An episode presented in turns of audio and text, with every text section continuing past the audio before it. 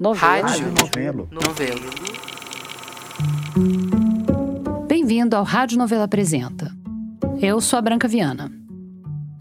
No episódio dessa semana, a gente tem duas histórias sobre o futuro e o jeito desconcertante que o futuro tem de parecer muito com o passado. No primeiro ato, a gente tem pessoas que estão interrogando os porta-vozes do futuro para ver se eles estão levando a gente de volta para um passado sombrio. Quem vai contar essa história pra gente é a Gisele Lobato. Vamos abrir os trabalhos aqui com um vinho. A minha família, por parte de pai, planta e vende uva para produção de vinho.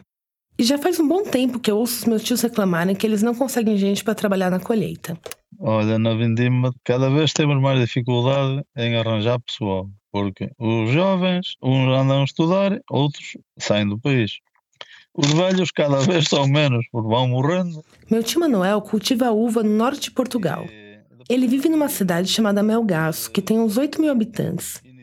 Se você olhar o mapa de Portugal, o pontinho mais ao norte, bem lá na fronteira com a Espanha, é lá que fica Melgaço.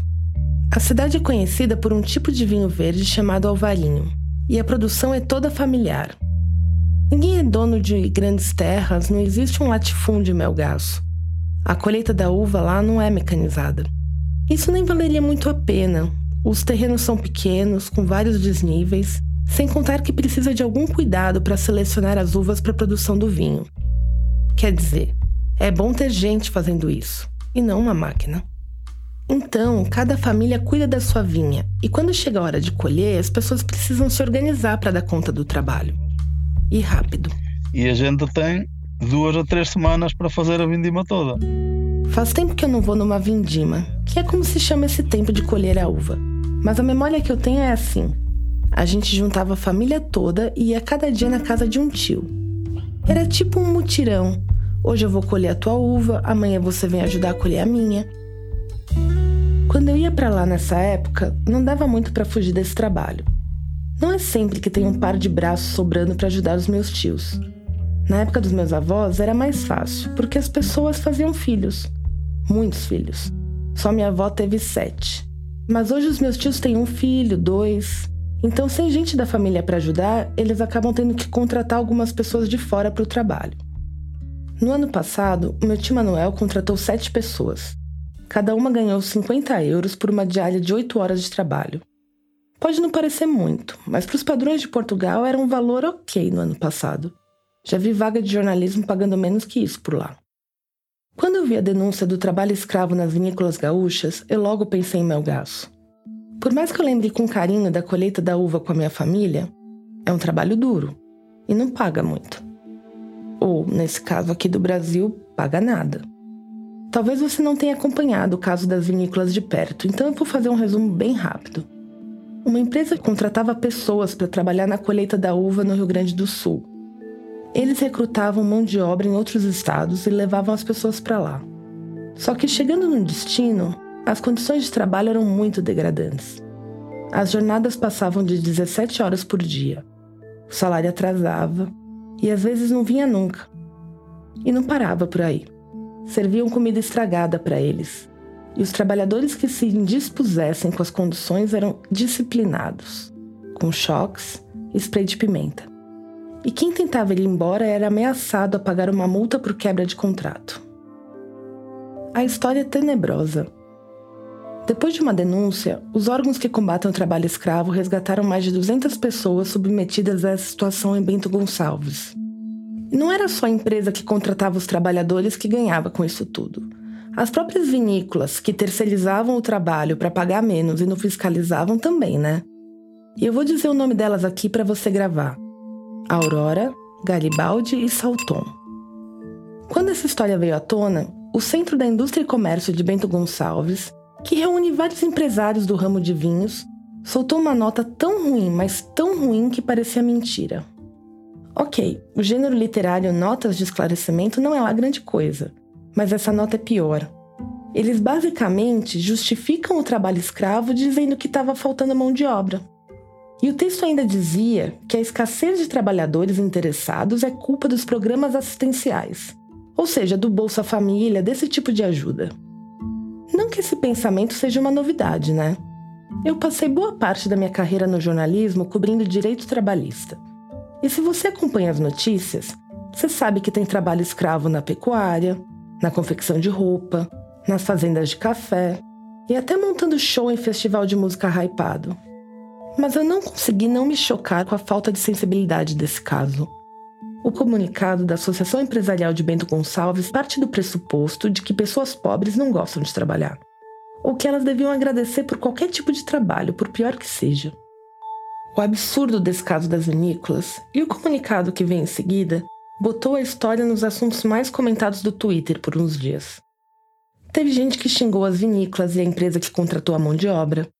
Gente que criou campanha de boicote às marcas de vinho, que você lembra, né? Os nomes? Aurora, Garibaldi e Salton. Só falando.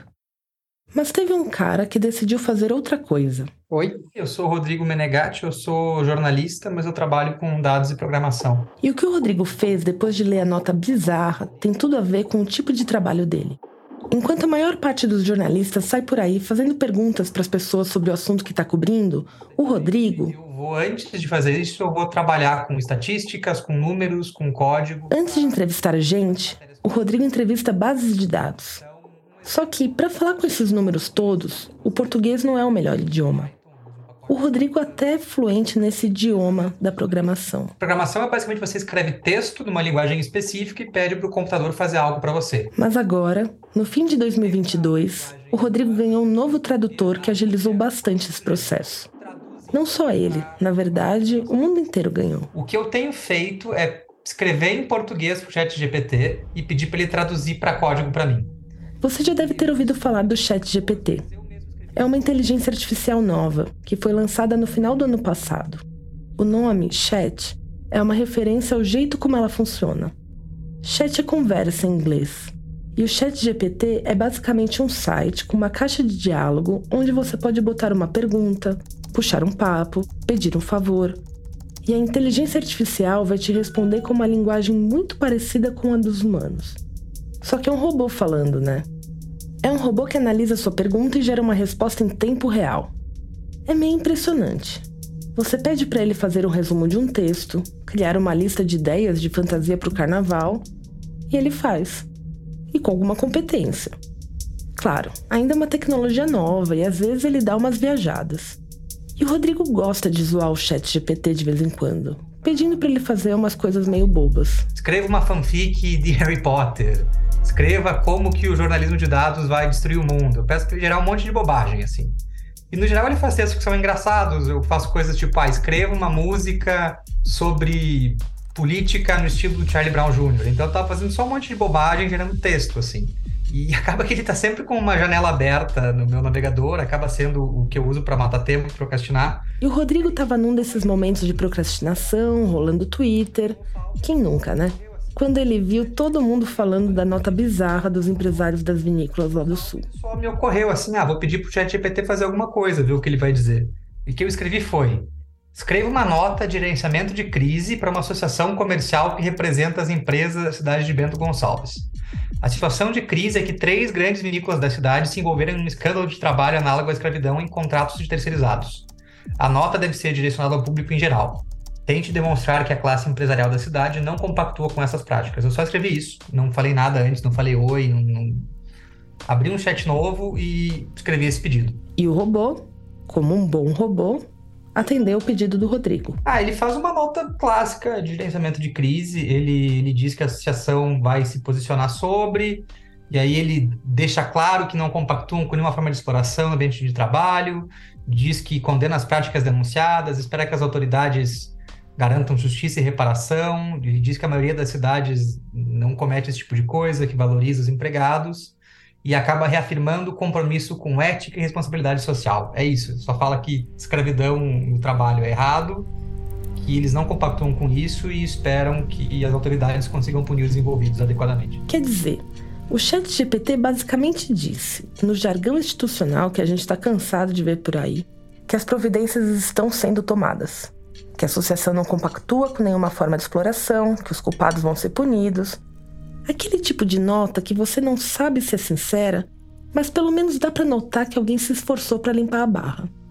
A nota que o robô escreveu não tem nada de surpreendente, além do fato de que um robô estava sendo mais razoável do que os empresários. Mas até aí, vamos combinar que aquela nota não estava difícil de superar, né? Então o Rodrigo resolveu tentar outra coisa. Eu tentei fazer o chat GPT falar o que a associação comercial acabou falando, que era aquela declaração de que, de alguma forma, assistência social gerava mão de obra escrava, meio que colocando a culpa da situação na política de assistência social. E o robô, como um bom robô, foi lá e falou não. Isso eu não faço. Ele começa a resposta textualmente. Eu sinto muito, mas não posso escrever essa nota. O chat GPT diz que fazer uma nota desse jeito, usando os mesmos argumentos da Associação Gaúcha, ia ser uma generalização injusta, Injusta e simplista que não levava em conta a realidade individual do trabalhador. É importante lembrar que a falta de mão de obra não é causada por políticas existenciais e sim por vários fatores, incluindo falta de qualificação, baixa remuneração, falta de incentivo para trabalhar em determinadas áreas e outros problemas estruturais. E ele falou para o Rodrigo evitar estereótipos e preconceitos. E termina enfatizando que as empresas têm que garantir condições de trabalho justas, independentemente de ter mão de obra disponível ou qualquer outro fator externo. Quer dizer, nessa tarefa de escrever uma nota de gerenciamento de crise minimamente razoável e humana, foi o robô quem se saiu melhor. E ele conseguiu ser mais humano do que um ser humano de verdade, né? Alô? Será? Oi, Gisele? Depois que eu conversei com o Rodrigo, eu decidi ligar para outra pessoa. Porque o Rodrigo me falou uma coisa que me deixou meio encocada. Eu acho que ele não tem nada de humano, ele é só uma máquina bem, bem burrinha, assim, para esse tipo de coisa. Só que ele reflete a prática de linguagem corporativa, de linguagem institucional, que também não é muito humana. E o que aconteceu foi que as pessoas que escreveram aquela nota simplesmente não seguiram essas normas básicas de comunicação de crise, assim. E eu fiquei com isso na cabeça. Da inteligência artificial ser bem burrinha. Porque tá todo mundo falando que o chat GPT chegou para revolucionar o mundo, acabar com um monte de emprego, enfim. As expectativas são altas.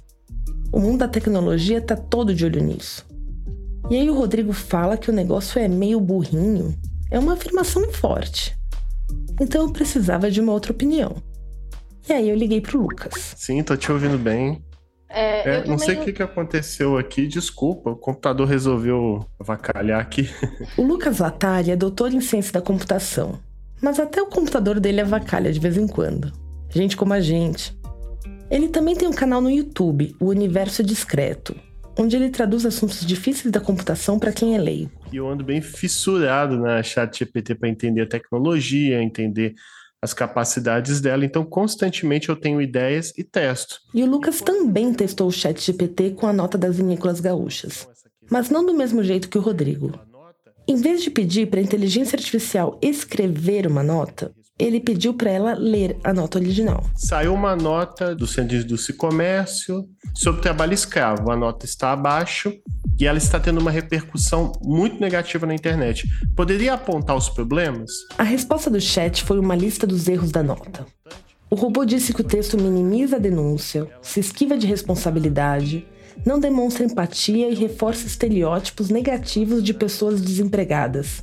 De novo, parece que a inteligência artificial é mais humana do que os humanos que escreveram a nota. É que, na verdade, Mas aí é que tá. não faz muito sentido a gente pensar que a IA tem empatia, ou que a IA pensa, ou IA reflete sobre as coisas. IA, inteligência artificial. Fazendo uma analogia para a gente entender, ela não é muito diferente do autocompletar da busca do Google, sabe? Quando a gente escreve uma frase e ele vai lá e sugere como continuar, ou às vezes num programa de texto que ele sugere como continuar a frase. Quando você vai fazer uma busca no Google, por exemplo, eu digitei aqui: o chat GPT vai e deixei o Google completar. E a frase ficou assim: o chat GPT vai substituir o Google? Bom, se até o Google está preocupado em perder o emprego, a gente está ferrado, né?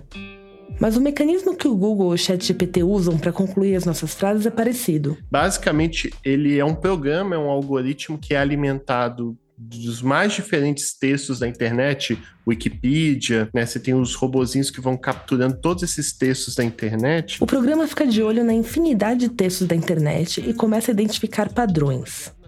E aí ele começa a tentar adivinhar qual é o padrão que você quer seguir. Mas é num sentido bem matemático, de probabilidade. Voltando por exemplo da pergunta que eu joguei no Google.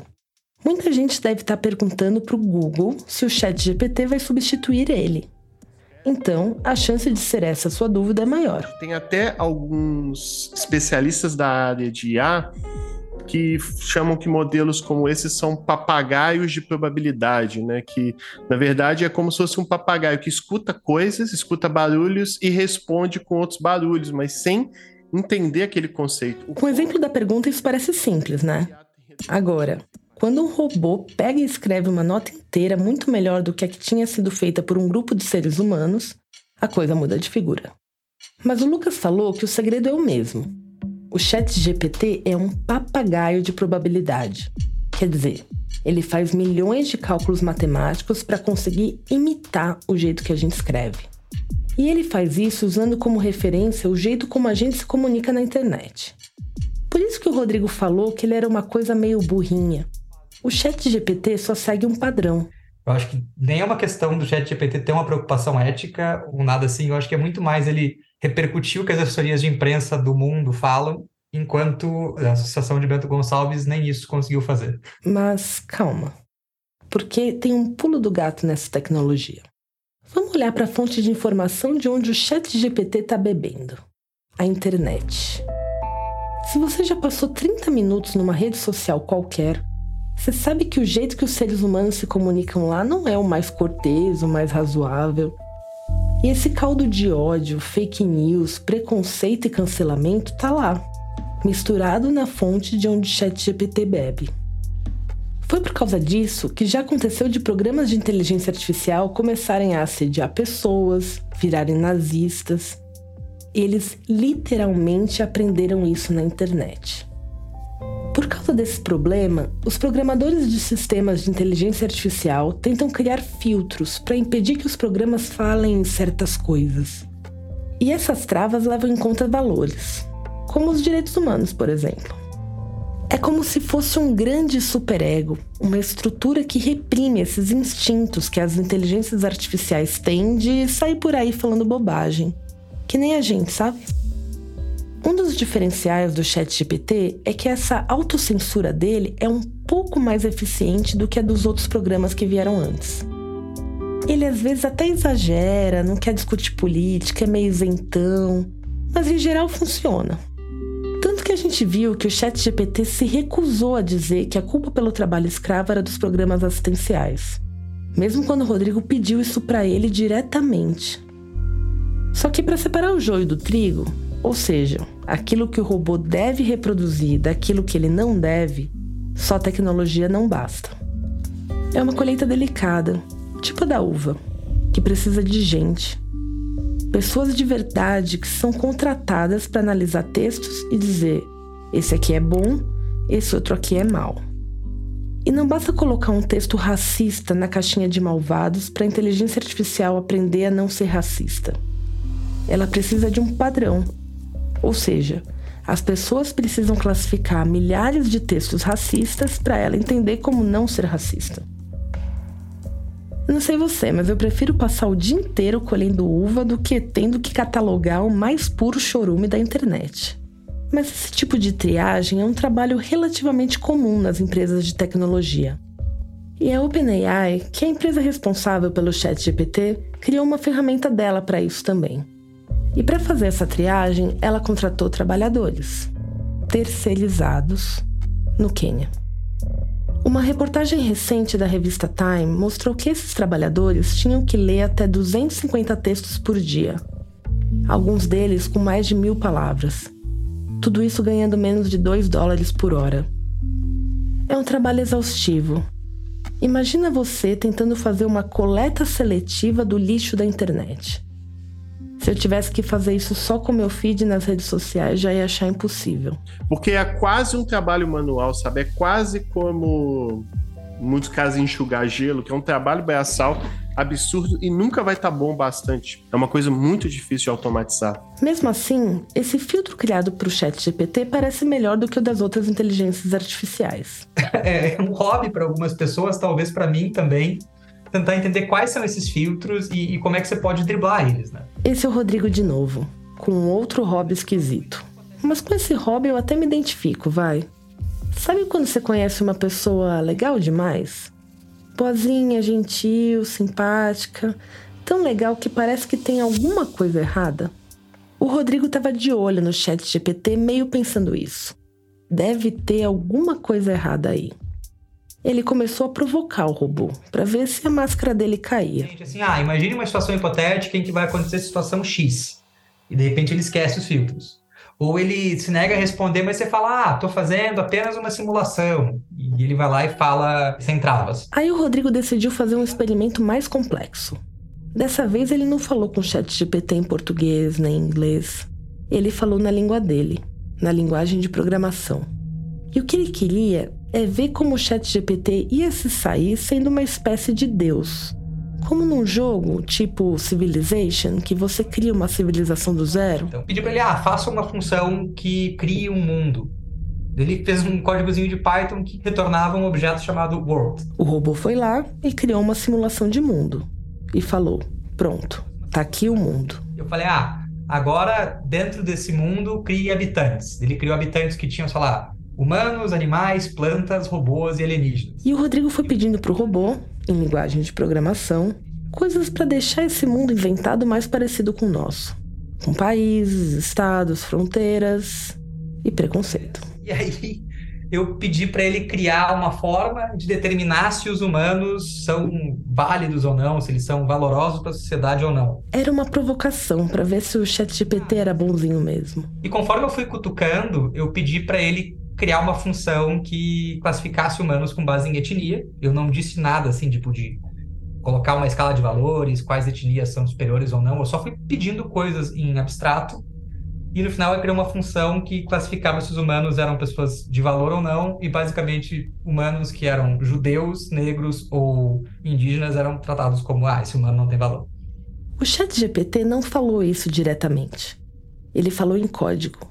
Dentro desse mundo que ele tinha criado, ele classificou os habitantes judeus, negros e indígenas como pessoas de menor valor do que brancos e asiáticos. Não sei se ficou claro, é uma loucura isso, mas conforme eu falo para ele, ah, faça uma função que determina isso, uma que determina aquilo, ele, através de código, assim, ele acabou falando os absurdos que ele não falaria em linguagem humana, digamos.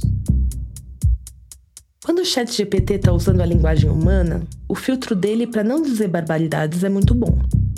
Quase todo mundo sabe quando está falando um absurdo, né? Por isso que é muito mais raro que as pessoas manifestem os próprios preconceitos de forma escancarada. Na maior parte das vezes, isso acontece de um jeito sutil, nas entrelinhas. No caso do chat GPT, nas entrelinhas de um código que ele criou para separar os humanos entre melhores e piores. E esse não é um caso isolado. Uma reportagem da ProPublica nos Estados Unidos analisou um software usado nos tribunais americanos que calcula as chances de um preso voltar a cometer um crime. Essa análise é usada por juízes que vão julgar, por exemplo, um pedido de liberdade condicional. Só que a reportagem mostrou que esse sistema tende a haver bem mais risco de reincidência no caso dos presos pretos do que nos brancos. Por quê? Porque os robôs são uma criação nossa.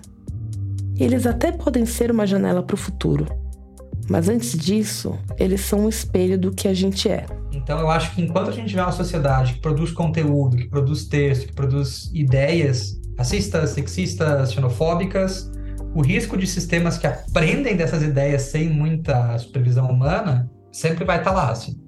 E a minha questão, assim, meu maior medo é se a gente não acaba no dia a dia esquecendo que esse problema existe e confiando nesses sistemas muito mais do que a gente deveria confiar.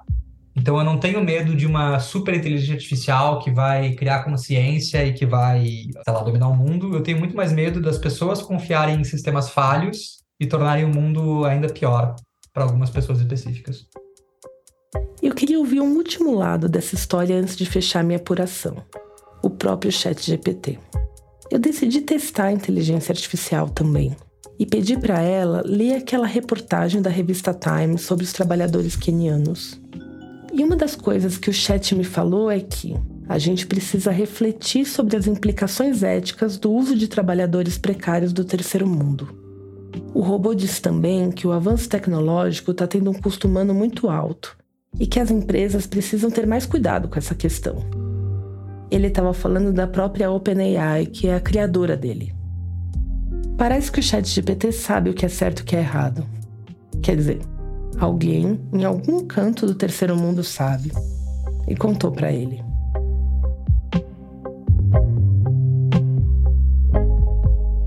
Essa foi a Gisele Lobato em colaboração para o Rádio Novela Apresenta.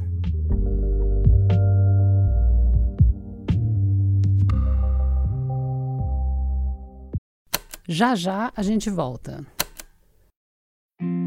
Oi, aqui quem tá falando é a Bia Ribeiro. Eu sou coordenadora de produto e audiência na Rádio Novelo e tô aqui para te contar mais uma novidade. A gente acabou de lançar a playlist Pra Pegar a Estrada, com uma seleção de episódios do Rádio Novela Apresenta que são perfeitos para te acompanhar naquela viagem de ônibus um pouco mais longa, ou no carro, no passeio com a família ou com os amigos. Não importa se você vai viajar sozinho ou acompanhado, de ônibus, de carro, de avião, de bicicleta. Toda viagem fica mais interessante com o Rádio Novela Apresenta tocando no alto-falante ou no fone de ouvido. O link da playlist para pegar a estrada está no destaque playlist do nosso perfil no Instagram, que é arroba Rádio Novelo. Aliás, se você ainda não segue a gente por lá, aproveita para fazer isso e não perder nenhuma novidade.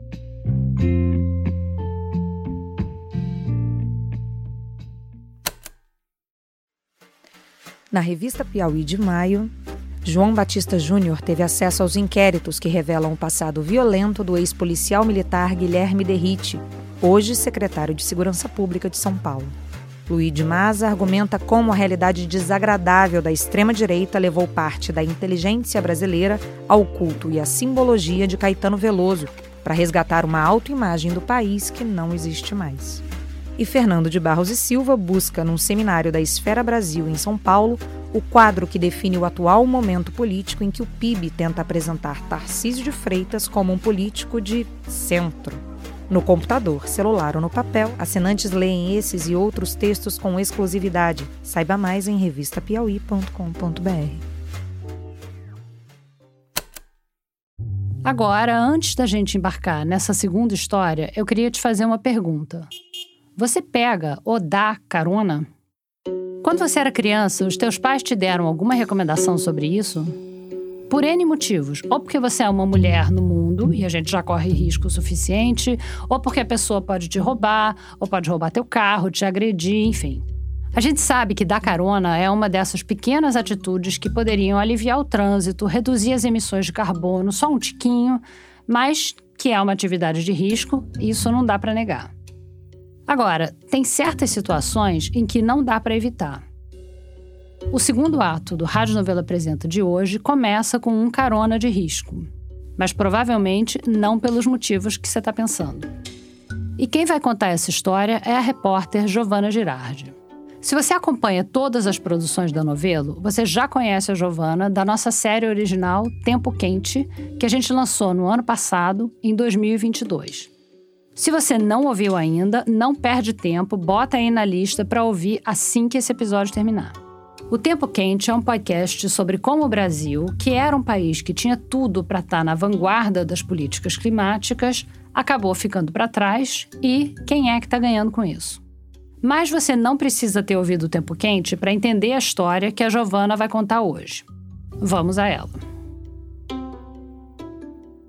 Em setembro de 2021, eu estava viajando pelo Pará, apurando e ouvindo histórias para o tempo quente.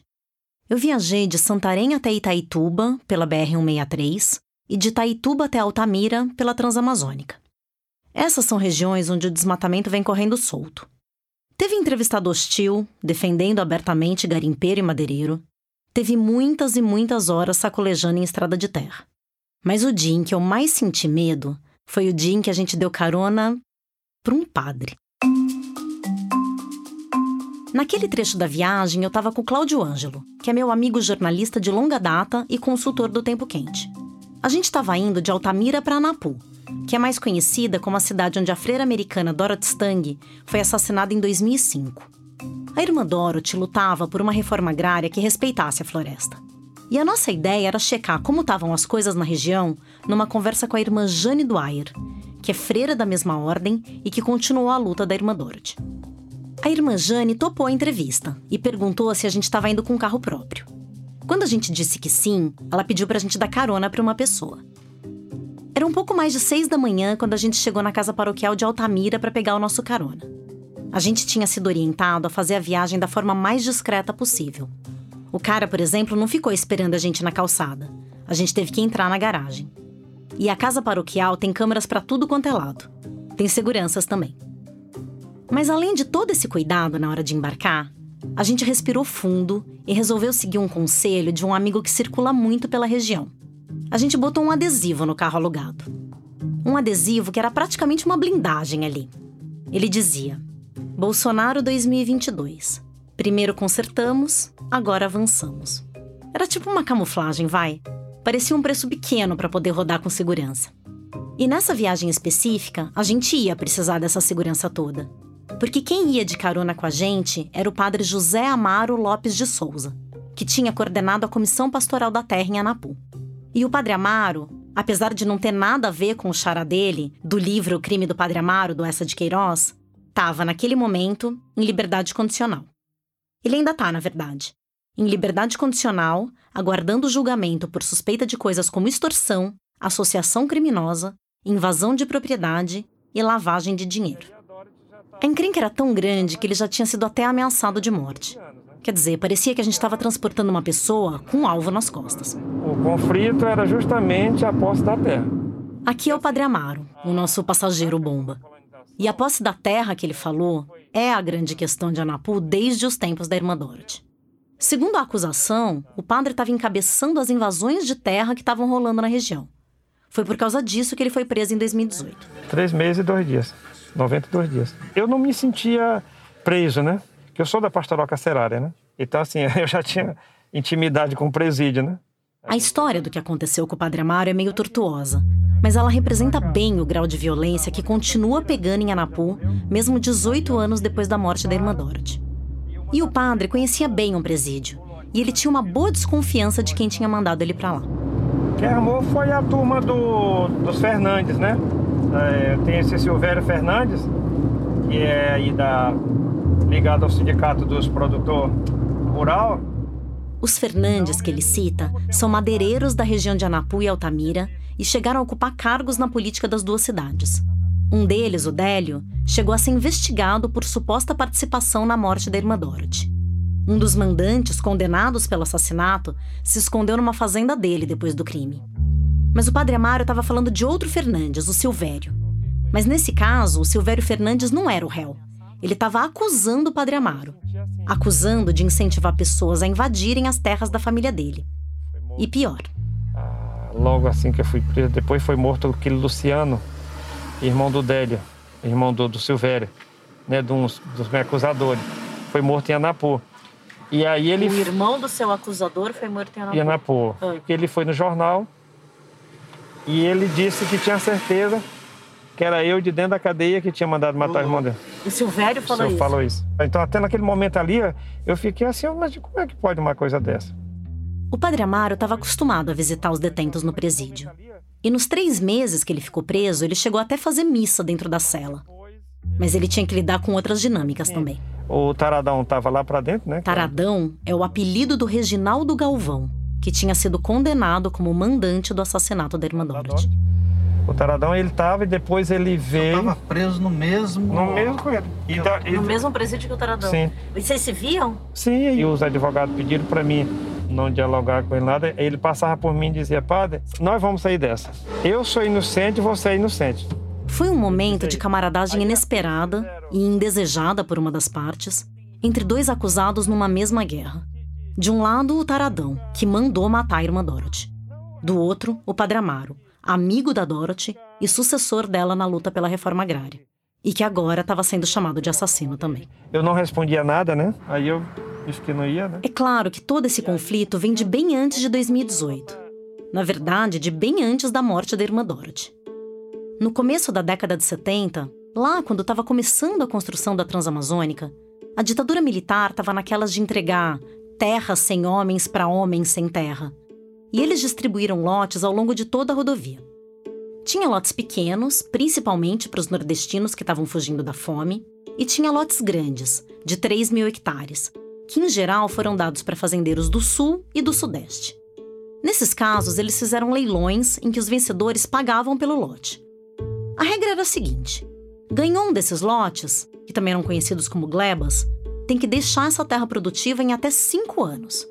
Tem que limpar a mata, plantar coisa, botar boi, fazer benfeitoria. Só aí é que a pessoa ia receber o título definitivo. Senão, a terra voltava para a União. As primeiras glebas era para ser é, ocupada pelo trabalhador rural. Foi o contrário, né? Colocaram os trabalhadores por fundo e o pessoal. É... E muita gente recebeu essas glebas, mas em muitos casos o pessoal nem apareceu ganhou o leilão e a terra ficou lá. Porque tem área de terra aqui que o fazendeiro nunca nem veio, nem sabe. Você pega uma documentação de terra, é vários donos. Esse vendeu para aquele porque assim, depois de cinco anos, ela voltava para o governo. Então assim, como aquele que nem sabia onde era, passava para outro. Foi aí que começou uma coisa parecida com um jogo maluco de banco imobiliário, sabe? Lembra que essas terras sem uso tinham que voltar a ser do governo?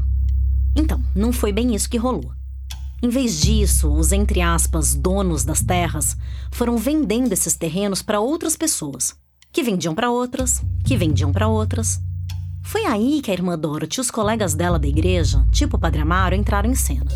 Eles denunciaram essas irregularidades e começaram a exigir que essas terras voltassem a ser do governo, para que então o governo fizesse uma reforma agrária que respeitasse a floresta. Porque a história de Anapu é essa não é só a história de um assassinato que aconteceu há quase 20 anos. E não é só a história da violência no arco do desmatamento. É a história de um momento que podia ter sido um ponto de virada na recuperação da Amazônia. Hoje a cidade ainda é um barril de pólvora. Mas é um barril de pólvora em parte porque era para ser um lugar onde a reforma agrária com desenvolvimento sustentável podia funcionar. Podia ser um exemplo, um modelo para outros cantos da Amazônia. E essa história do que era para ser e deu errado mostra o tamanho do desafio que a gente tem pela frente. Mas para entender os desafios do futuro, a gente precisa entender o que exatamente deu errado no passado e o que continua dando errado agora. A Dorothy Stang chegou no Brasil em meados dos anos 60 como missionária da congregação Notre Dame de Namur. Ela começou trabalhando no Maranhão, mas quando ela percebeu que estava tendo uma migração massiva para o Pará, por causa da Transamazônica, ela resolveu ir atrás. Em 1982, ela chegou em Altamira com um objetivo. Ela queria trabalhar, nas palavras dela, entre os pobres mais pobres. E aí disseram para ela que os pobres mais pobres estavam em Anapu. Eram agricultores familiares que tinham ido para lá na época da construção da Transamazônica e nos anos seguintes mas que continuavam sem nenhum pedaço de terra ou que mal cabiam nos poucos espaços que eles tinham. Estava rolando muita invasão e muito conflito com os fazendeiros que se diziam donos daquelas terras, e a floresta estava sendo posta abaixo. Quando a irmã Dorothy começou a trabalhar com esses pobres mais pobres, ela propôs um esquema: que eles tivessem acesso à terra, mas que eles trabalhassem em harmonia com a floresta, de um jeito que não precisava desmatar tanto assim. Naquela época, colocar isso na cabeça da pessoa era coisa de outro mundo, né? Só que a Dorothy era muito esperta, ela trazia técnico, nós colocamos filho deles para se formar em técnica agrícola. A irmã Dorothy e os colegas dela da Pastoral da Terra, como o próprio Padre Amaro e a irmã Jane, iam fazendo esse trabalho de formiguinha. A pessoa foram se conscientizando, né? E aí começou a fazer as denúncias, né? Porque tinha área aí de terra que passava de semana toda queimando. Eles passavam com trator, com correntão, alguns nem a madeira tirava, né? Tocava fogo e passava a semana queimando. Essa destruição parece meio coisa de vilão de filme, né? Queimar a floresta só para deixar queimar, derrubar árvores e deixar ali. Mas tem um motivo. Nesse jogo de banco imobiliário amazônico, a terra em si já é muito valiosa. Mas ela fica ainda mais interessante se você conseguir provar que está usando aquele pedaço de terra. Porque aí você consegue ganhar financiamento, seja no banco, seja do governo. Então, os fazendeiros, que lembrando em muitos casos compraram títulos irregulares, esses fazendeiros iam desmatando de uma forma meio selvagem para justificar que eles sim estavam fazendo uso daquelas áreas, num processo mais conhecido como grilagem. Daí que no início dos anos 2000, a irmã Dorothy e a turma da Pastoral da Terra começaram a denunciar situações como essa. A Dorothy disse, por exemplo, que o Délio e o Silvério Fernandes tinham se apropriado ilegalmente dos lotes em Anapu para viabilizar projetos falsos e conseguir financiamento. E foi aí que um alvo começou a ser desenhado nas costas dela. Então teve audiências públicas aí que teve que a polícia em TV, porque por pouco a gente não levou chumbo dentro da própria audiência, né? Eles a raiva, a raiva. E aí a gente foi ganhando, né? E aí o pessoal foi entrando e para ficar claro que a gente nunca mandou ninguém entrar em lugar nenhum. Se eles entrassem, a gente dava assessoria para eles, né? é, procurava advogado, procurava o INCRA, e a gente sabia já que aquela terra era pública, né? Sabe aquelas acusações de que os religiosos estavam incentivando as invasões? Então, elas vêm desde essa época. O que disseram do Padre Amaro alguns anos atrás já era o que diziam da irmã Dorothy no começo dos anos 2000. O processo de grilagem e irregularidades na região de Anapu e de Altamira teve proporções gigantescas porque envolveu até uma mega fraude em financiamentos do governo. Só o Délio Fernandes foi denunciado pelo desvio de quase 5 milhões de reais. Naquele início dos anos 2000, se tinha, por um lado, pessoas ocupando pedaços de terra na região. Por outro, estavam rolando negociações com o governo federal para regularizar essas terras do Banco Imobiliário Amazônico da ditadura. O presidente na época dessas negociações era o Fernando Henrique. A ideia era tentar pacificar a região com uma espécie de reforma agrária verde. O novo plano era chamado de PDS Projeto de Desenvolvimento Sustentável. Em 2002, foram criados dois PDS ali em Anapu. Um chamado Virola Jatobá e o outro chamado Esperança. Foi no Esperança que a irmã Dorothy foi morta, três anos mais tarde. Então transformavam é, as antigas glebas em projeto é. de assentamento de desenvolvimento sustentável. Isso, né? essa, aonde foi criado o PDS era a área que estava devoluta. Que na, o pessoal tinha ocupado. Tinha um fazendeiro, né? já tinha ocupado e vendido para cá. A ideia dos PDS era assim: cada morador ganhava um lote, mas desse lote ele só podia explorar 20% da área. Os outros 80% de todos os lotes juntos tinham que ser preservados, formando uma floresta para manejo coletivo. Então, com isso, os fazendeiros fizeram passeata, fizeram moção de pessoa não grata para nós, principalmente para Dorothy, né? Então, começaram a ter mortes, caracterizar essas mortes como fosse briga de bar, briga de vizinho, mas não era. Antes a gente já vinha denunciando, era por causa da terra, né? Em 2005, 12 de fevereiro, quando a Dorothy foi morta, aí que eles foram fazer a ligação que muitos daqueles que já tinham sido mortos era por causa disso, né? Então, quando ela foi morta, né, a cabeça dela estava valendo 50 mil e a minha 25, né? O padre Amaro me contou que no dia que a Dorothy foi morta, os fazendeiros soltaram até fogos na comemoração. A gente estava no meio da conversa, o padre Amaro me contando essa história tensa sobre os fazendeiros da região. Veja bem, a região por onde a gente estava passando, com o nosso carrinho camuflado com adesivo do Bolsonaro. E aí deu ruim. Total que o O que foi?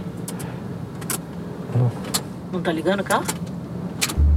Para chegar em Anapu, tem que pegar uma balsa para atravessar o rio Xingu. A gente tinha desligado o carro na balsa. E ele resolveu não ligar mais. Gente. Não, calma, não tem que pisar no. É. Alguma coisa. Não, aqui tá não. Já pisei. Você acha que ela Lenta. a bateria? Mas não tinha motivo pra. Ah. Que ela vinha funcionando. Não, o carro tem bateria. Tem. O que foi que ele. Tem combustível. E tem combustível. Ah, meu Só Deus. que faltava. Ele tá ali. Só não tá girando. Não, gira. Deixa, deixa, calma que ele vai. Ele vai pegar. Foram alguns longos minutos tentando convencer o carro a voltar à vida. Tudo em vão. A balsa tinha chegado do outro lado do rio e todos os outros carros foram saindo, menos o nosso. No final, os funcionários da barca só empurraram o nosso carro para terra firme e a gente ficou lá. Nesse meio tempo, a gente viu que o padre Amário tinha sumido. Quando a gente foi ver, ele tinha ido atrás de ajuda ali na cidade. E todo o nosso cuidado que a gente tinha tido até então tinha ido por água abaixo. O padre, jurado de morte, estava lá, andando para lá e para cá. Mas, para nosso alívio, dali um tempinho ele ressurgiu junto com o Bocão, o mecânico local. O Bocão não conseguiu entender o que tinha acontecido com o nosso carro, mas ele fez uma chupeta e o carro voltou a funcionar. Ô padre, o, o mecânico deu uma chupeta lá no carro, mas ele não sabe qual que é o problema. Aí ele falou assim: agora vocês não podem mais desligar o carro. Isso foi, sabe o quê? Foi esse adesivo do Bolsonaro. Pois é. Bom, o adesivo do Bolsonaro pode ter dado azar e atrasado a viagem, mas não impediu a gente de chegar na casa da irmã Jane em Anapu. Bom dia. Bom dia! O carro não quis pegar. Gostou da, do Rio Chico? Gostou de ficar em cima da balsa. Nosso carro tá pegando a chupeta. Logo no começo da conversa, a irmã Jane falou pra gente que o conflito que levou à morte da Dorothy continua bem vivo. É. Porque aqui é a área de conflito. Sim. E, E não é de hoje, né? Não, não é de hoje, não. Que Tanto ela quanto o Padre Amaro falaram a mesma coisa: que desde que a irmã Dorothy morreu, o que eles têm de proteção são Deus, os cachorros deles e o povo. E ela reforçou que não tem essa de liderar a invasão. aqui Inca nunca tomou terra que o povo não retomou primeiro. Mas uma vez que o povo retomou, e muitas vezes cutucado pelo Inca, porque foram lá e disse, o povo perguntava Inca, onde é que tem terra? Aí eles orientavam esta, esta, esta, precisa ser cutucada. Aí o povo vinha, ocupava e entrava na justiça. Último A irmã Jane contou que logo depois do assassinato da irmã Dorothy, parecia que tinham jogado um holofote na região. Criaram unidades de conservação, a violência deu uma arrefecida e vários assentamentos foram criados na região de Anapu. Aí de 2005 até 2015, o avanço foi grande. Mas em 2015, as coisas começaram a mudar. Inca nunca foi, como instituição, nunca foi boa, boa. Mas dava um jeito, dava para trabalhar junto. Agora, de 2015 para cá, tem, tem afastado cada vez mais, está sendo destruído por dentro. Aí não tem como. E o povo está abandonado nessas terras. Mas o pior é o seguinte, que em 2015, os fazendeiros, os vileiros, os madeireiros, que muitas vezes são os mesmos, começaram a voltar, sentir que voltaram ao poder, que agora eles que iam mandar de novo, e eles iam e ainda dizem que vão ajeitar essa situação. Desde 2017, não teve nenhum novo assentamento. E várias terras que estavam com ocupações entraram na mira da violência. E este povo encheu o lugar de pistoleiro. Aí eles queimaram as casas do povo, queimaram as roças, pegaram os animais, amarraram e na frente do povo batia, batia até o animal desmaiar. Nossa. Era uma crua. Aliciava as crianças quando passava. Desde a morte da irmã Dorothy, 23 trabalhadores rurais foram assassinados na região. O último deles, o Márcio Rodrigues dos Reis, ia depor a favor da inocência do Padre Amaro no caso que levou ele à prisão. Mas a irmã Jane contou que o Silvério Fernandes pediu para ele mentir no tribunal. Aí a gente estava na casa dele e ele mesmo contou que Celi- Silvério telefonou para ele e disse: Márcio, você tem que me ajudar porque o juiz tem esse processo que ele vai levar para a justiça e você tem que me ajudar. Aí Márcio disse: Mas não posso, não posso lhe ajudar porque eu não posso ferir a minha palavra. Ele é o único aqui que morreu assim. Nessa hora, ela fez um gesto passando o dedo no pescoço. Garganta cortada. O resto era, era bala. Aí é o único aqui que morreu cortado. Para a irmã Jane, essa foi uma mensagem clara. Os trabalhadores tinham que ficar calados. E a irmã Jane sabe que ela também está nessa mira. Disseram que meu nome está na lista para morrer. E claro que ela não tá sozinha. Tem, um, tem alguém no PDS, por exemplo, hoje, que ela fala, se, como Dorothy morreu, o povo tem medo. E quem fala é ameaçado. Depois de conversar com a irmã Jane, a gente foi até o PDS Esperança, que fica a mais de uma hora e meia do centro de Anapu, por uma estrada de terra toda esburacada. A gente queria ver como é que estava hoje essa unidade de desenvolvimento sustentável, onde 180 famílias foram assentadas em 2004 e onde a irmã Dorothy foi morta no ano seguinte. Pode defender isso aí, a gente corre risco de vida, ó. Aqui dentro. Essa é a Antônia Silva Lima, a Tunica. Ela é uma das moradoras antigas do PDS. E antes mesmo de a gente conseguir conversar com ela, deu pra sentir um clima tenso ali. Meu Giovana. Giovana, fecha a porta. É, é assim, porque ela não pode estar dando entrevista aqui, tá entendendo? Ah, não pode falar? Porque tem gente aí até ameaçando ela, tá entendendo? Ameaçando de morte. A Tunica não podia falar ali abertamente na casa dela. Então ela entrou no nosso carro e foi falando com a gente enquanto a gente cruzava o PDS. Tendo quando mataram a irmã Dodge, como nós era companheiro de luta, aí eles achavam que se matasse ela, a gente corria, ia embora, largava tudo. E nós não, nós permanecemos firmes, mas ficamos ameaçados. Com o tempo, o projeto do PDS foi sendo desvirtuado. Muita gente antiga saiu e vendeu o lote para um pessoal de fora. Aqui não era para se vender terra. Em teoria, tinha aquele esquema de usar só 20% da terra e deixar 80% de floresta. Mas o pessoal que veio chegando estava mais era afim de desmatar tudo e colocar gado no lote inteiro. Tudo, a terra então, toda. desmatando. Estão desmatando tudo, até a reserva estão desmatando. Tudo, tudo. Daí a barra fica ainda mais pesada para quem ainda está tentando segurar a reserva. Vendo as coisas que estão tá acontecendo errado, ou você fica calado ou você morre. Nessa altura, o carro parou. A gente tinha chegado numa encruzilhada na estrada de terra, onde tem um monumento em azulejo branco encardido, com uma cruz verde no meio. Foi ali que a irmã Dorothy May Stang, nascida em 7 de junho de 1931, foi morta em 12 de fevereiro de 2005. A Tunica me ajudou a entender o que aconteceu naquele dia. A irmã Dorothy tinha saído de uma casa onde ela estava hospedada para ir numa reunião com os assentados. Ela saiu da casinha, foi. veio andando pela estrada sozinha. sozinha. sozinha. Quando é. chegou aqui, foi aqui encontrou com eles. Eles, os dois homens que estavam ali para matar a irmã Dorothy. Ela chegou a tentar convencer os caras a não fazerem aquilo. A Tunica acompanhou tão de perto o inquérito, as audiências e o julgamento que ela reconta essa cena como se ela tivesse visto. Ela só dizia: Meus filhos, essa mata aqui, isso aqui é do meu povo, não é de fazendeiro. Isso aqui é pro meu povo, meus pais de família é fazer o, o alimento dos filhos. Aí ele foi se aproximando dela, né? Ela em pé bem ali. Bora lá que eu ali mostro lá onde que ela ficou. Um dos caras tava bem ali. Aí ele foi e disse assim: Diz que tu tem uma arma aí dentro dessa sacola, sempre que ela carregava uma sacola de pano aqui pendurada. Ela disse: Eu não tenho arma, eu não tenho arma nenhuma. Aí nisso ela foi, baixou, né, aqui, baixou aqui, pegou a, a Bíblia aqui dentro da sacola. Aí disse, ó, oh, minha arma é essa que eu tenho. A Bíblia. Aí ela leu três versículos da bem-aventurança, né? Bem-aventurado aqueles que sofrem por, por causa da justiça, bem-aventurado os humildes de coração.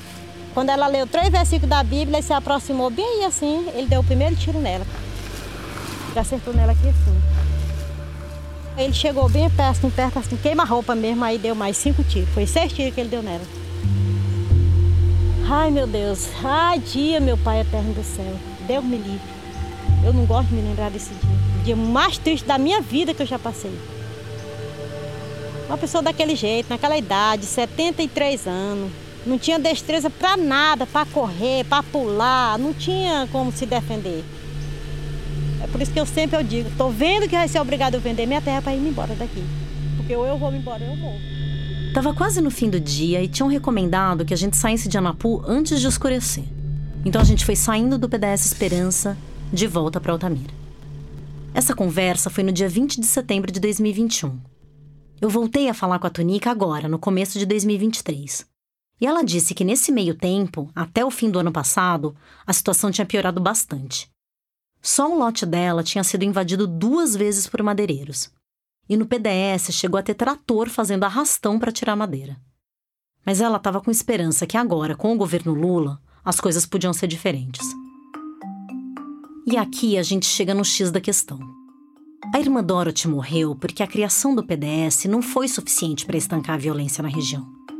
A gente queria ouvir a Tunica para entender se uma tragédia como a morte da irmã Dorothy, que foi um escândalo global, tinha feito alguma diferença nisso. E nos últimos quase 20 anos, parecia que não. Agora a questão é: como é que a gente sai desse ciclo aos 49 do segundo tempo? Porque acho que todo mundo já sacou que é nesse momento que a gente está em termos de Amazônia. Tem jeito de virar esse jogo de vez? A gente já tinha ouvido o Padre Amaro, a irmã Jane e a Tunica. E no dia seguinte a gente ia se sentar com outra pessoa para entender esse quebra-cabeça o fazendeiro e madeireiro Silvério Fernandes. É, na verdade o que eu queria era justamente ouvir o senhor, né? Ouvir a sua posição. Só ter ouvido vocês aqui, acho que eu tenho que jogar bem transparente. Você já deve ter ouvido muita gente que falar de mim, que não sei o que. Eu tive um irmão que foi assassinado em 2018. Entendeu? Eu sou uma pessoa do bem, tá? O meu irmão, em 2018, estava roubando madeira de uma reserva florestal, de uma propriedade dele. E o pessoal invadiu lá, amando e apoiado por um senhor que vocês devem ter falado com ele já chamado Padre Amaro. É um sucessor da Irmã Dorte, é um discípulo da Irmã Dorte. Né? Tá meio confuso, né? Mas o que o Silvério diz é que o Padre Amaro estava incentivando pessoas a roubarem madeira da reserva florestal do irmão dele. E que o irmão dele foi morto por essa turma. Só que as investigações que foram feitas ainda em 2018 já indicavam que a morte do Luciano Fernandes não tinha nada a ver com invasores, mas era por causa de uma disputa entre madeireiros mesmo. Eu falei isso pro Silvério. Mas ela iniciou por quem? Quem que colocou os invasores lá? Padre Amaro é bandido. Padre Amaro é bandido, fala isso em qualquer lugar. Bandido. Bandido homossexual dentro da igreja, que não tem nada contra isso, é problema dele tá lá. Bandido perigoso é, invasor de terra. O padre Amaro e os assentados acusam os madeireiros da região de violência. E os madeireiros acusam os religiosos de violência. Só que, como a irmã Jane disse pra gente, nessa guerra, nenhum fazendeiro foi morto pelas mãos de um trabalhador. Nem mesmo Luciano, como apontam as investigações. Como é, como é que é não, Giovana? Giovana? Na verdade, vocês conseguem povo virar santo. A irmã Lote é santa, o Padre Amaro é santo e eu sou bandido. Para o Silvério era uma questão de narrativa. Só que quando a gente olha de perto, não é bem assim. Não é que a gente tem que confiar na palavra de um ou de outro. E a própria explicação que o Silvério dá sobre por que ele não é bandido ajuda a gente a entender isso. Eu tenho família, eu vim para cá com 19 anos, graças a Deus consegui formar meus filhos, muita dificuldade. Essa terra aqui foi licitada, foi comprada pelo governo. Aqui a gente volta naquele pecado original a Transamazônica. Se os governos militares não tivessem feito a Transamazônica, a colonização, mesmo que precária, tá? mesmo que sem conclusão de todo o projeto, hoje o Brasil ia estar se restringindo ao Nordeste e ao Sudeste, parte do Centro-Oeste e Sul. Você acha que ia ter tido uma invasão estrangeira? Sim, eles já querem dominar isso aqui, isso aqui é nosso, meu irmão. Dá para entender essa frase, isso aqui é nosso, de várias formas. O Silvério estava falando em termos de nós contra eles. E para ele, o eles do outro lado eram os estrangeiros, os imperialistas querendo se apropriar da Amazônia. Só que o resultado desse discurso é um isso aqui é nosso um pouco diferente. O que era para ser uma terra do governo, ou seja, uma terra de todos nós, virou uma terra de um nós muito específico. Vamos ver o caso da família do Silvério. Eles se mudaram de Minas para o Pará no começo dos anos 80. E como que foi esse momento quando a sua família chegou? Vocês eram títulos que estavam sendo devolvidos e vocês compraram, né? Não, não foi nada devolvido. Eu falei devolvido porque era aquela situação que a gente explicou lá no começo. O governo ofereceu terras ao longo da Transamazônica para quem fosse lá desenvolver. E muita gente pegou, mas não desenvolveu. E por isso essas terras deveriam ter voltado para o governo. Hoje, que é uma área que nós temos, que é da minha família. Nesse momento, o Silvério pegou uma pasta cheia de documentos e começou a mostrar para a gente. Nós temos 3 mil hectares. A família dele comprou aqueles 3 mil hectares justamente de uma pessoa que tinha recebido um lote do governo e vendeu num processo que é questionado pela justiça. Aqui, ó. Pagou o senhor Edmundo, que foi o licitante vencedor, que nos vendeu a terra. Pagamento integral do lote 44 da Gleba Bacajá. Não é, não é, não, é, não tem título. Tem um título sim, nós temos a posse. O que nós passamos aqui não vale nada. O esforço que nós fizemos aqui, a, o que, que já aconteceu, a juventude que nós perdemos, o trabalho, não vale nada. Então, por isso que o direito de propriedade tem que valer. E se você não tem, existe a lei. Se você não tem, se acha que o título é frágil, vamos discutir na justiça. O Silvério disse que confiava na justiça. Mas logo depois que a gente falou dessa questão dos documentos, ele pediu um tempinho e saiu da sala. Quando ele voltou, ele ficou interrogando a gente sobre o que a gente estava cochichando ali na ausência dele. E ele não voltou sozinho. Ele botou um funcionário dele para ficar encarando a gente durante o resto da conversa. Acho que esse é um bom resumo do que vem acontecendo na prática. Um problema crônico que já vem há mais de 30 anos atrás. mas nós acreditamos que vamos encontrar uma solução.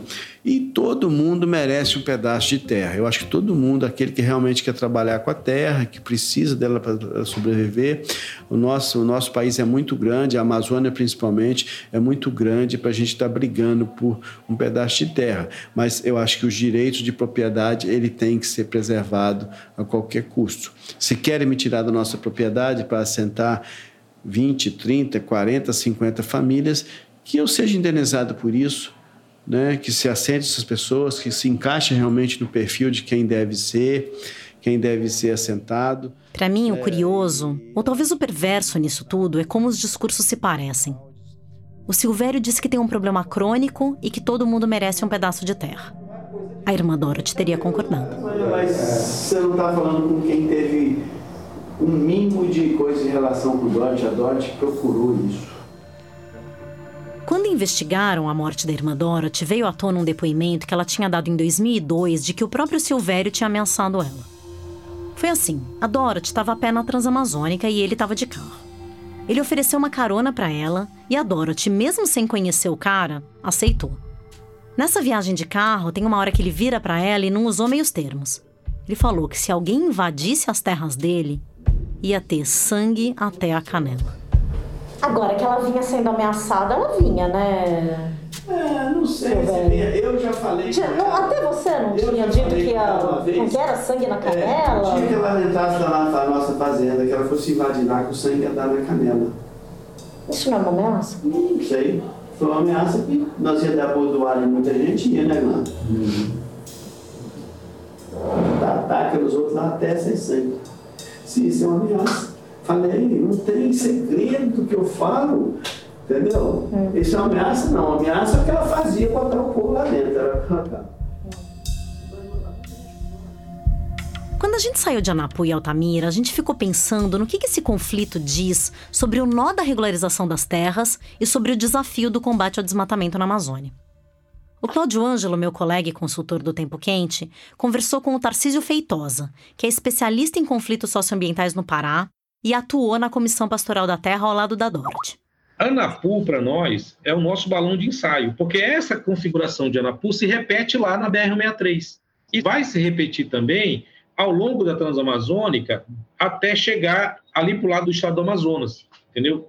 Então, tem várias áreas de concessão desses títulos né, que foram dados de contrato de alienação de terra pública dado pelo governo ditatorial a grandes fazendeiros dessa região, que usaram para especulação o tempo todo. Então, Anapu é exatamente a configuração da Amazônia que a gente tem hoje. Ou seja, a disputa entre floresta e gado passa pela estrutura fundiária que está ali e que a gente nunca mexeu nisso. Para o Tarcísio, entender o caso Dorothy é entender o conflito que ainda está muito vivo em Anapu.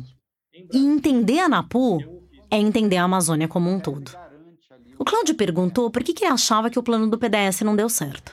Eu, eu olho sempre do lado contrário. Vamos plantar soja na Amazônia? Bora. Eu vou no banco e o gerente do banco me pergunta assim: quantos hectares tu quer plantar? Eu vou ter isenção de impostos no meu maquinário. Aí o cara ele vai transportar essa soja, ele não tem nem fiscalização, sabia disso? O cara passa com a soja para qualquer lugar. Faz isso com o manejo florestal. Não existe política. Aquilo tudo que tem para soja, que a gente não vê, não tem para o manejo florestal, não tem para esses PDS, para esses assentamentos. Ou seja, não adianta a gente fazer uma unidade de conservação se todos os incentivos estão no sentido contrário. Teria que ter incentivo para valorizar a floresta em pé, assim como tem para soja, para o gado, enfim. Não adianta só criar estruturas como o PDS, prevendo um uso sustentável da floresta, e deixar as pessoas sem assistência técnica, sem mercado para os produtos e, acima de tudo, sem proteção contra os invasores. Depois, tem uma questão narrativa. A narrativa que o agronegócio está tentando vender sobre essa questão até hoje. O Tarcísio analisou imagens de satélite que mostram como a cobertura da vegetação foi mudando em todo o Brasil ano a ano desde 1985. Ele olhou como foi essa evolução em Anapu, especificamente em algumas dessas terras em disputa que tinham sido originalmente leiloadas em 72, como as que são usadas hoje pela família Fernandes. E os satélites mostram claramente que essas propriedades só começaram a ser usadas a partir de 2001 De 85 até 2001, praticamente não teve uso. Ou seja, eram terras improdutivas. E a gente destruía fake news de Anapu, que o Délio Fernandes é produtor, que o Silvério é produtor, que aqueles gaúchos lá são produtores. Isso é mentira, cara. Mentira. O que esses caras são, eles são bons de pegar dinheiro em banco. Só isso. O que o Tarcísio chamou de a fake news de Anapu não deixa de ser uma fake news da Amazônia como um todo. A ideia de que antes da Transamazônica não tinha nada e de que o uso predatório daquelas terras seria o motor do país. Mas o problema maior, o problema mais fundo que o Tarcísio mencionou que vem lá da ditadura, não poderia ser outro. É a regularização da terra. Reconhecer quem tem direito à terra e tirar de lá quem não tem. Uma briga que nenhum governante até hoje teve coragem de comprar para valer. Por um lado, Anapu é o retrato dessa batalha que a gente vive perdendo. Por outro lado, se a gente consegue desfazer o nó de Anapu, pode ser um outro balão de ensaio, no sentido contrário. Isso não é simples. Não é uma bala de prata de jeito nenhum. Mas Anapu escancara tudo o que precisa ser feito.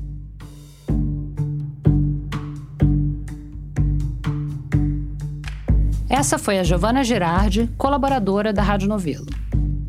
A Giovana viajou para a Amazônia como parte da apuração para o podcast Tempo Quente, original da Rádio Novelo, que foi produzido com o apoio do Instituto Clima e Sociedade e da Samambaia Filantropias. A gente volta daqui a pouquinho. Só conquistaremos a paz social através da justiça social.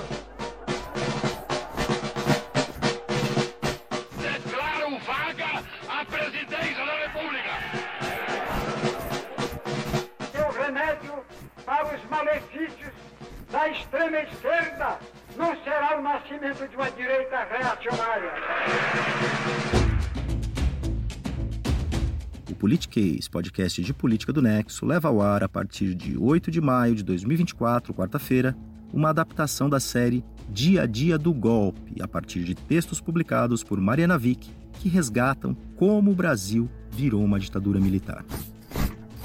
Em cinco episódios, você vai acompanhar a sequência de fatos ocorridos em datas-chave de 1964, do discurso de Jango na Central do Brasil à posse de Castelo Branco, primeiro general-presidente de um regime autocrático que duraria 21 anos. Convido você para essa viagem ao passado, tão necessária para que nunca mais o país tenha que passar por aqueles anos de chumbo. Toda quarta-feira em seu tocador favorito, pelo feed do Politiquês. Porque sim, o Politiquês está de volta.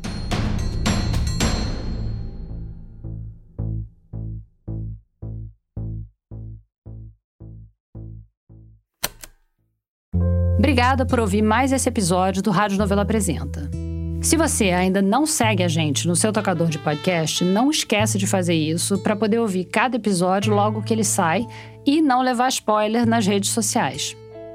Assina também a nossa newsletter, que além de te lembrar de ouvir o programa, tem sempre alguma dica aqui da nossa equipe. E se você gosta do Rádio Novela Apresenta, sai comentando ele por aí, na internet e fora dela. Isso ajuda demais o programa a crescer. Fica aqui também o convite para ir toda semana lá no nosso site radionovelo.com.br, onde tem sempre material extra e referências de cada episódio. Essa semana tem prints das notas de posicionamento feitas pelo chat GPT e fotos da viagem que a jornalista Giovana Girardi fez para Anapu. Se você tiver pensado em alguma história para a gente contar no Rádio Novelo Apresenta, é só escrever para o apresenta@radionovelo.com.br. O Rádio Novelo Apresenta é um original da Rádio Novelo. A gente tem o apoio da Open Society Foundations. Toda quinta-feira tem episódio novo. A direção criativa é da Paula Scarpim e da Flora Thomson Devô, e a produção executiva é do Guilherme Alpendre. A gerência de criação é do Tiago Rogero, a executiva é da Marcela Casaca e a de produto e audiência é da Juliana Jäger. Nossos produtores sênior são o Vitor Hugo Brandalize, a Evelyn Argenta e a Bia Guimarães. As produtoras da nossa equipe são Bárbara Rubira, Gabriela Varela, Júlia Matos e Natália Silva. A checagem desse episódio foi feita pela Marcela Ramos e pelo Gilberto Porcidoni. A Mariana Leão colaborou na montagem. A Paulo Scarpim fez o desenho de som. Nesse episódio, a gente usou música original de Stella Nesrini Amon Medrado e também da Blue Dot. A mixagem é do Pipoca Sound. O desenvolvimento de produto e audiência é feito pela Fecris Vasconcelos e pela Bia Ribeiro. O Eduardo Wolff é responsável pelo conteúdo e engajamento das nossas redes sociais e o design das nossas peças é do Matheus Coutinho. Obrigada e até a semana que vem. Tá procurando mais alguma coisa para ouvir? Você já ouviu Praia dos Ossos, o primeiro podcast original da Rádio Novelo? É uma série em oito episódios sobre o chamado Caso Doca Street, que foi um crime que abalou o Brasil nos anos 70. Mas não é propriamente um true crime. É a história da Ângela Diniz, a vítima, e de como a morte dela foi o estopim de um dos momentos mais emblemáticos do feminismo brasileiro. Procura Praia dos Ossos no seu aplicativo de podcasts favorito ou vai no nosso site radionovelo.com.br e depois conta pra gente o que você achou.